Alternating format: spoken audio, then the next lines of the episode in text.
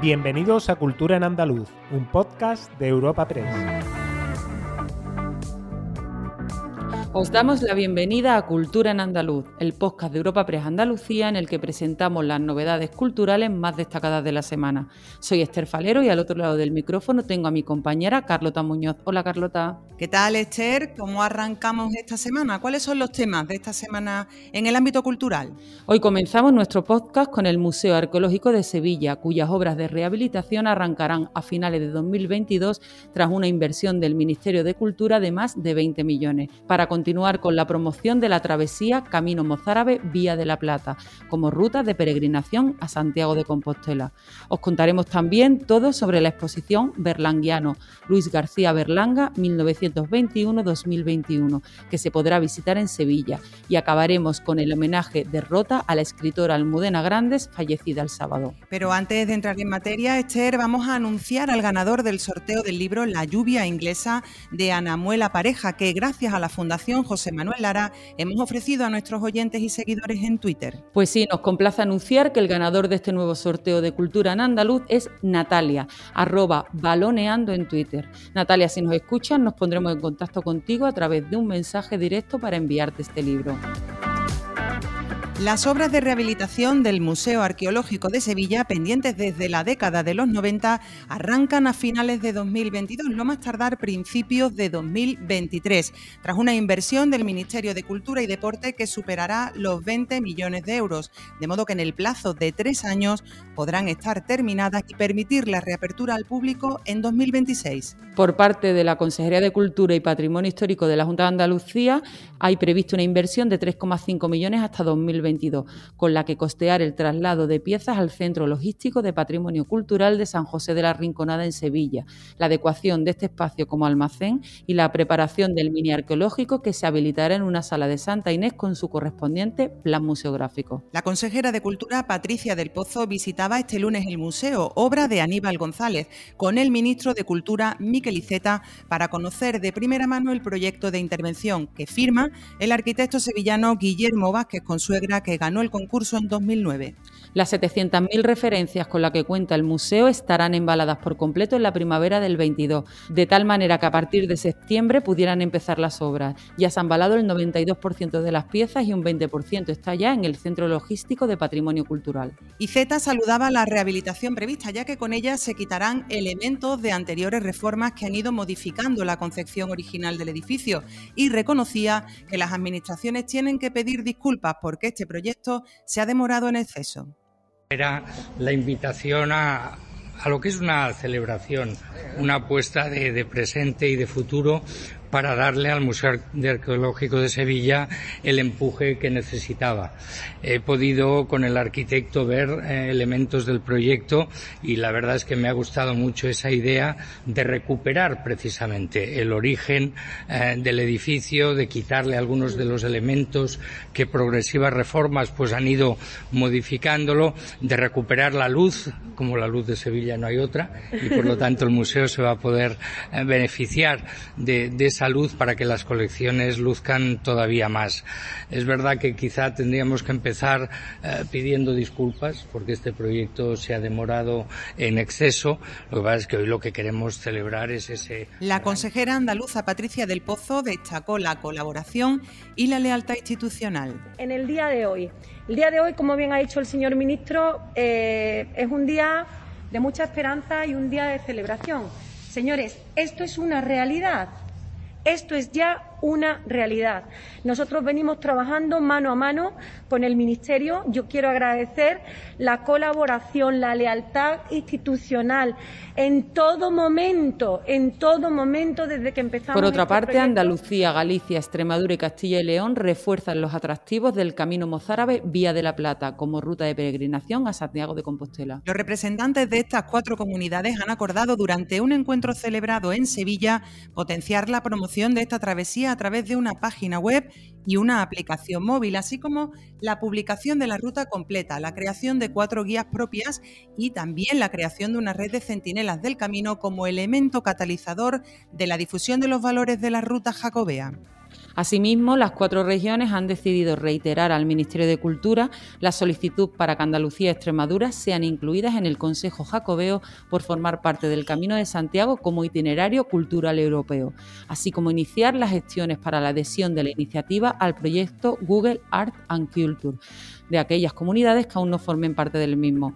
Patricia de Pozo, consejera de Cultura de la Junta de Andalucía. Con un segundo encuentro en Extremadura en julio del 2020, donde continuamos impulsando todas nuestras actividades y vinculando todas nuestras actividades con el objetivo de relanzar, de potenciar y de convertir la Vía de la Plata en uno de los principales caminos de los caminos de Santiago. Era, es muy necesario porque realmente estas comunidades aportan muchísimos peregrinos, pero era curioso cuando estuvimos estudiando los datos que precisamente pues esta vía no era la más transitada, cuando sin embargo nuestras comunidades son las que más peregrinos aportan al Camino de Santiago. Y no abandonamos Sevilla porque la exposición berlanguiano Luis García Berlanga inicia su andadura este jueves en la Fundación Cajasol, donde podrá visitarse hasta el próximo 22 de enero. Esta muestra, que viajará por varias ciudades españolas, con Valencia como siguiente destino coincidiendo con la entrega de los premios Goya 2022, está comisariada por Esperanza García García Claver y fue inaugurada por los Reyes el pasado mes de junio en Madrid. Incluye fotografías, material audiovisual, guiones originales, carteles, planes de rodaje y otros materiales en relación a la filmografía del cineasta valenciano. Se trata de un recorrido que identifica la evolución de la trayectoria cinematográfica de Luis García Berlanga y, en paralelo, instantes de la vida española retratada por míticos fotógrafos nacionales e internacionales que miraron e interpretaron esa realidad autóctona coetáneamente.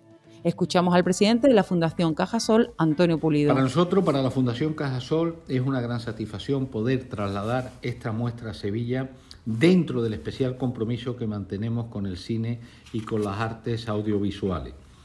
Por eso, sin duda, es un auténtico lujo acoger desde hoy una muestra en nuestra sede de la exposición berlanguiana, junto a un ciclo de proyecciones que incluirá en las próximas semanas algunas de las mejores películas del director valenciano que retrató, yo diría que retrató como nadie, la evolución de nuestro país desde la guerra civil con su particular y señalaría también algo, su tierno, su tierno y curioso. Y antes de terminar, queremos tener un recuerdo para la escritora Almudena Grandes que nos dejó tan solo hace unos días y a la que la ciudad de Rota rendía un homenaje este domingo en recuerdo y agradecimiento por su vinculación con la ciudad. En este emotivo acto a Grandes, a quien en el 19 se le concedió la medalla de oro de la provincia de Cádiz, participaron multitud de ciudadanos, vecinos, representantes de diversas administraciones y también del mundo de la cultura, como es el caso del escritor roteño Felipe Benítez Reyes, el periodista y también escritor Juan José Tellez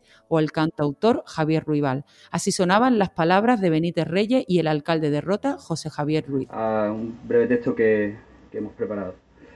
Nos reunimos hoy en este lugar que homenajeará, para siempre el nombre de nuestra querida Almudena desde la luz de su verano, su casa, para hablar de la vida.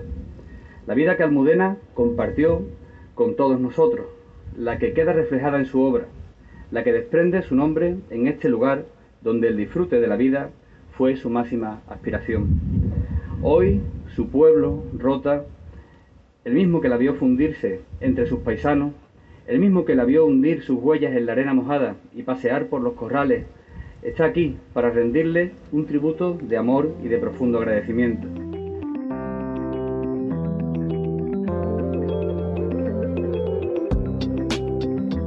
Agenda semanal de Cultura en Andaluz. Y de cara a los próximos días, Esther, ¿qué actividades nos propones? Pues este jueves se presenta en Córdoba el libro Antonio Gala en su paisaje, Crónica de un compromiso, de François Dubosquet, con el que la Fundación José Manuel Lara recupera la obra periodística del escritor cordobés. El acto tendrá lugar en la fundación que lleva su nombre a partir de las 7 de la tarde. Por otra parte, Dani Martín llega este viernes y sábado al Palacio de Deportes Martín Carpena de Málaga con su gira Qué caro es el tiempo. Y también en Málaga, el Centro Cultural María Victoria Atencia acoge hasta el 7 de enero la exposición Hitos del Diseño Gráfico Internacional desde 1890 hasta hoy. Se trata de un recorrido visual por la historia de la disciplina a través de un centenar de trabajos que marcaron el rumbo del diseño gráfico desde su nacimiento. Además, desde este jueves y hasta el sábado, el Teatro del Carmen acogerá el cuarto Festival de Títeres Ciudad de Vélez Málaga. El 5 de diciembre tendrá lugar la actuación de la comparsa Los Encadeinaos de Quique Remolino. El día 7, el de la banda de cornetas y tambores de la Cofradía La Caridad. Y el 8 de diciembre, el de la banda de las Golondrinas, como cierre también de su 15 aniversario. Y ya que estamos cerquita de la Navidad, los gozos de diciembre de Fundación Cajasol comienzan este jueves e incluirán conciertos, cines, musicales, presentaciones de libros o cuentacuentos. Además, su tradicional Belén, ubicado en su sede en Sevilla, puede visitarse desde el próximo 4 de diciembre al 5 de enero. ¿Y tú, Carlota, qué sugerencias tienes para estos días? Pues la primera parada va a ser en la Casa de la Provincia de Sevilla, que acoge la exposición Luciérnagas, en la que Andrés Rábago, más conocido como El Roto, seudónimo con el que firma la viñeta diaria que publica en El País, se muestra en su faceta de excelente pintor, con una muestra significativa de su obra. Se puede visitar hasta el 9 de enero. También en Sevilla, en el Palacio de Congresos y Exposiciones, tenemos la nueva edición del Manga Fest, del 4 al 6 de diciembre, una cita con la cultura asiática que, como no novedad este año cuenta por primera vez con una zona urbana dedicada a esas formas de expresión del arte callejero como el graffiti, los tatuajes y la música rap. Nos vamos ahora al Centro de Arte Contemporáneo de Málaga, donde se ha presentado por primera vez en Europa la exposición Cap de Ciatra, que podrá visitarse del 3 de diciembre al 20 de febrero. Está compuesta por una selección de pinturas de diversos formatos que repasan su trabajo y que han sido realizadas durante estos últimos cuatro años expresamente para esta ocasión. Y para cerrar esta batería de propuestas, Esther, queremos proponeros una visita a la sala Unicaja de Conciertos María Cristina, que acogerá este próximo jueves un concierto extraordinario a cargo de la pianista turca Gulsan Onay, que ostenta en su país el título de artista estatal de la República de Turquía. El concierto a las siete y media de la tarde y la entrada libre hasta completar aforo. Disfruta, os recordamos que cada jueves ofrecemos una nueva entrega de Cultura en Andaluz. Despedimos esta entrega de Cultura en Andaluz invitando a todos nuestros oyentes a descubrir el resto de episodios de este podcast, así como todo el catálogo de programas de nuestra red a través de europapress.es barra podcast. Recuerda que además todos ellos están disponibles en las principales plataformas de podcasting